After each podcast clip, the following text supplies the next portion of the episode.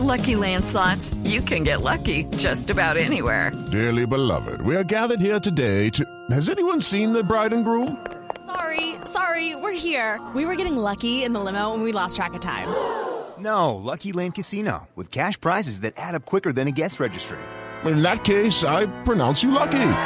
Play for free at LuckyLandSlots.com. Daily bonuses are waiting. No purchase necessary. Void where prohibited by law. 18 plus. Terms and conditions apply. See website for details. Ahora 8 de la mañana, 49 minutos. Felipe, usted contó esta mañana muy temprano que mañana comenzaba a operar la Justicia Especial de Paz. Sí, la nueva justicia. Sí, señor. Esta es la justicia que va a juzgar los delitos de la guerra en Colombia. La, la tropa, los guerrilleros de la base, no van a pasar por allí porque esos recibieron amnistía. Es correcto. Los jefes de los guerrilleros sí vienen Sí. para acá, que son los jefes de las FARC, especialmente, aunque también está diseñada esta justicia para todos, inclusive para eh, participantes civiles vinculados con delitos de guerra en Colombia. Bueno, pero eso solo van si quieren. No. Porque ellos pueden seguir sometidos a la, a la justicia ordinaria. Si hay un tercero que era, aparece esa era la- involucrado, esa era la pelea con el fiscal, obviamente. pero la Corte la decidió en favor de la tesis del fiscal. Esos son los terceros, los famosos terceros de la guerra. Claro, entonces aparece una persona vinculada a temas relacionados con el conflicto y realmente lo que quedó después de la decisión de la Corte es que él escoge el juez. Él dice, yo me voy para la JEP porque quiero colaborar o me atengo a lo que decida la justicia ordinaria.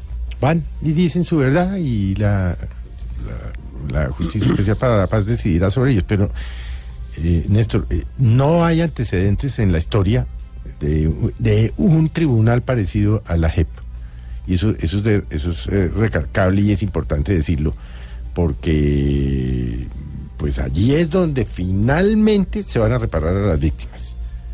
Y es importante destacar que no hay otro proceso de paz en el mundo que haya culminado con una justicia especial como lo que va a entrar a operar mañana. Luego uno tiene que darle, claro, hay críticas de toda clase y de, de- de todos los frentes, pero hay que darle la oportunidad. Eh, tiene un límite en el tiempo, ¿no? Sí, Eh, también la Corte ha hecho la Corte Constitucional, Constitucional, ¿no? De ocho años, si no estoy mal. Creo que 10 años para, para actuar. Pero es muy Ahora, importante. El capítulo, eh, un capítulo muy importante, porque el de los guerrilleros parece obvio, pero un capítulo muy importante es el de los militares, Claro. Que ellos sí están vinculados a la JEP, pero además la mayoría de ellos han dicho expresamente que quieren vincularse, porque claro, había muchos militares presos. Porque claro, frente a ellos la justicia sí operaba. Entonces había una acusación contra una persona y pues la, No, es la- que- la fiscalía terminaba eh, pidiendo acusación, deteniéndolos y la Fíjense justicia condenándolos. La simetría termina favoreciendo esos casos de los militares. Digo la simetría en el sentido de que muchos militares no solo van a salir, ya han comenzado Claro. a salir de la cárcel por cuentas simplemente. 1820. Bueno, Rito Alejo no es el mejor ejemplo. Bueno, porque- no,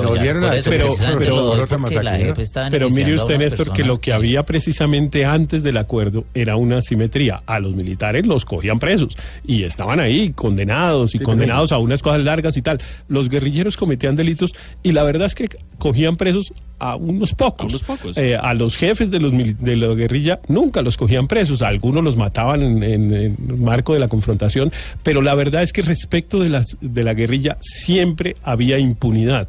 Y en cambio respecto de los militares no. A pesar de que la discusión parecía significar lo contrario. Que lo que les iba a dar impunidad era el acuerdo. ¿no? La impunidad la tenían era en la guerra porque allá nadie cogían para llevarlo a los jueces. La Uno, doctora- uno de los temas, uno del- La doctora Patricia, perdón, Luz María, quiero saludar a la doctora Patricia Linares, que es la presidenta de la Jurisdicción Especial de Paz.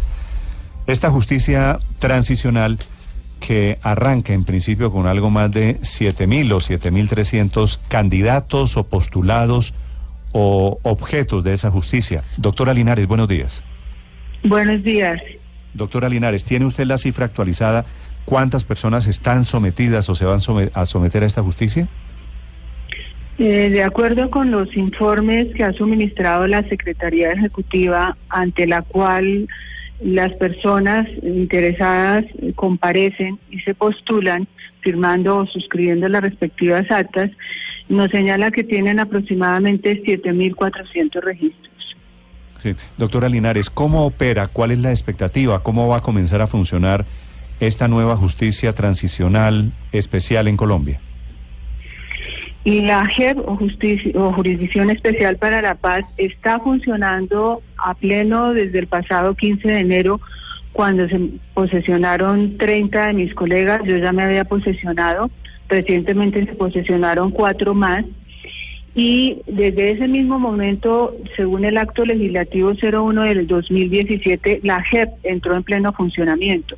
De hecho, ya ha producido decisiones judiciales de tutela y durante dos meses nos dedicamos de manera intensa a producir dos normas que son esenciales para nuestro propio funcionamiento. El reglamento interno, que como su nombre lo indica, es una norma autónoma que producimos nosotros mismos y ponemos en vigencia nosotros mismos, la aprobamos el viernes pasado, y un proyecto de normas de procedimiento que fue entregado antier al señor presidente de la República para que si él lo considera en ejercicio de la iniciativa legislativa que tiene, lo presente al Congreso y el Congreso ojalá expida la correspondiente ley de procedimiento, que es una ley ordinaria. Es decir, en este momento ya como están, podrían abordar casos específicos y, y hacerles el proceso debido. En este momento nosotros, como lo señalé, ya estamos funcionando. La Jurisdicción Especial para la Paz es una jurisdicción distinta a la jurisdicción ordinaria que administra justicia restaurativa no retributiva y que tiene, eh, por decirlo de manera simple, dos escenarios concretos. Uno, no adversarial, que no responde a la lógica de la justicia ordinaria y respecto del cual, con el marco normativo que hoy por hoy tenemos, incompleto sí, pero suficiente para atender muchas de nuestras tareas. En el escenario adversarial ya necesitaremos normas de procedimiento y por eso entregamos al presidente de la República, como lo ordena el artículo 12 del acto legislativo 01, un proyecto de normas de procedimiento. Doctora Patricia, ¿cuándo los colombianos vamos a ver a Timochenko y a los comandantes de la FARC sentados ante este tribunal?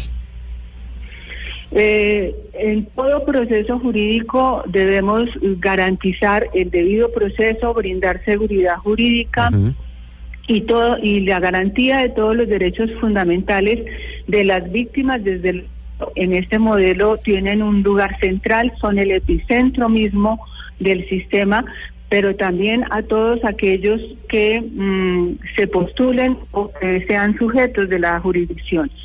Una vez se analice cada uno de los casos y se pase o surtan las etapas que correspondan de acuerdo con el mismo modelo, pues acudirán estas personas. Yo la verdad no me puedo comprometer con fechas, habrá que conocer cada caso en particular. No, claro que tienen que conocer, doctora Patricia, cada caso en particular, pero hay 10 señores que van a ser parlamentarios de estos señores de las FARC, que tienen curules de las adjudicadas por el gobierno en el acuerdo de paz. ¿Esos señores van a, van a pasar por la justicia antes de posesionarse en el Congreso el 20 de julio? Esos señores, como usted lo dice, ya suscribieron las respectivas actas ante la Secretaría Ejecutiva y precisamente mañana, 15 de marzo, que abre las puertas al público, la JEP, la Secretaría Ejecutiva le entregará a la jurisdicción los informes correspondientes que incluyen las personas que hayan suscrito las respectivas actas. A partir de ese momento y considerando casos se tomarán las decisiones pertinentes. Por eso, pero le hablo de Márquez y de Catatumbo y esas 10 personas. Ellos van a ser parlamentarios eh, eh, de, de martes a jueves y responden ante la JEP lunes y viernes que no hay sesiones parlamentarias.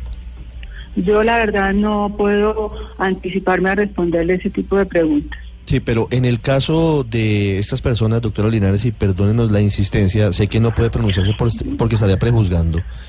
Eh, Perdón, no le entendí. No, le, hago la pregunta y no en eh, particular frente a alguno de los integrantes de las FARC, pero ¿hay algún impedimento para que los magistrados de la JEP impongan sanciones restaurativas que eventualmente no le permitan a los integrantes de las FARC estar en el Congreso, en el Senado y en la Cámara? La jurisdicción tiene a disposición tres tipos de sanciones, las propias del sistema, las alternativas y las ordinarias. En cada caso en particular, previo al análisis específico y de acuerdo con las normas que se nos imponen como jurisdicción, se tomarán las decisiones que correspondan y se impondrán las, las sanciones que correspondan. Doctora Linares, una de las grandes expectativas sobre la Justicia Especial para la Paz es cuáles casos van a seleccionar para hacerles los procesos. Eh, ¿Usted nos puede dar algún anticipo de en cuáles están pensando? Eh, en un modelo de justicia como el que adoptó Colombia, que se ocupa de crímenes de guerra y delitos de lesa humanidad cometidos durante más o menos 50 años y que por ende se ocupa de graves y masivas violaciones a los derechos humanos e infracciones al derecho internacional humanitario, se imponen criterios de selección y priorización.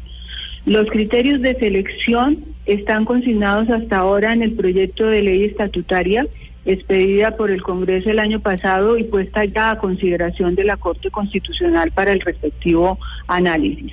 A partir de esos criterios de selección, nosotros también tenemos la posibilidad, ya desde la propia jurisdicción, de acudir a criterios de priorización.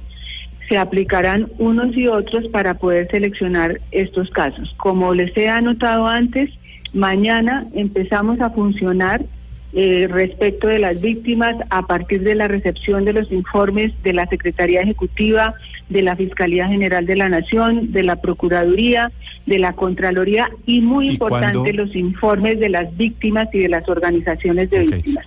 Y será a partir del análisis de esa información que procederemos a seleccionar los casos. Este anuncio de que mañana le abren la puerta literalmente a las víctimas es muy importante doctora Linares. ¿Y cuándo le abren la puerta a los victimarios? Como le digo, como le acabo de decir, recibimos toda la información. Por ejemplo, la fiscalía, me he reunido con el señor fiscal, con la señora vicefiscal.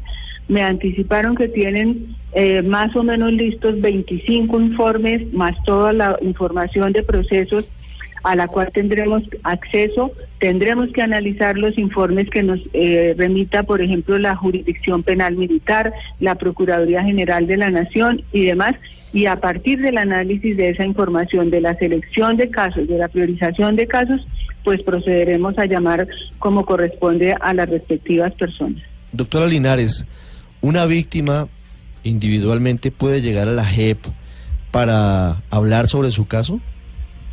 Muy importante su pregunta. Eh, los casos individuales no los recepciona la Jurisdicción Especial para la Paz. Se recepcionan o reciben denuncias colectivas y de ahí la importancia de los informes. Y sé con certeza, porque me he reunido con representantes de organizaciones, de grupos de víctimas organizadas, que esos informes de las víctimas, de las organizaciones de víctimas de derechos humanos, están muy adelantados. Doctora Linares, gracias por acompañarnos estos minutos aquí en Blue Radio.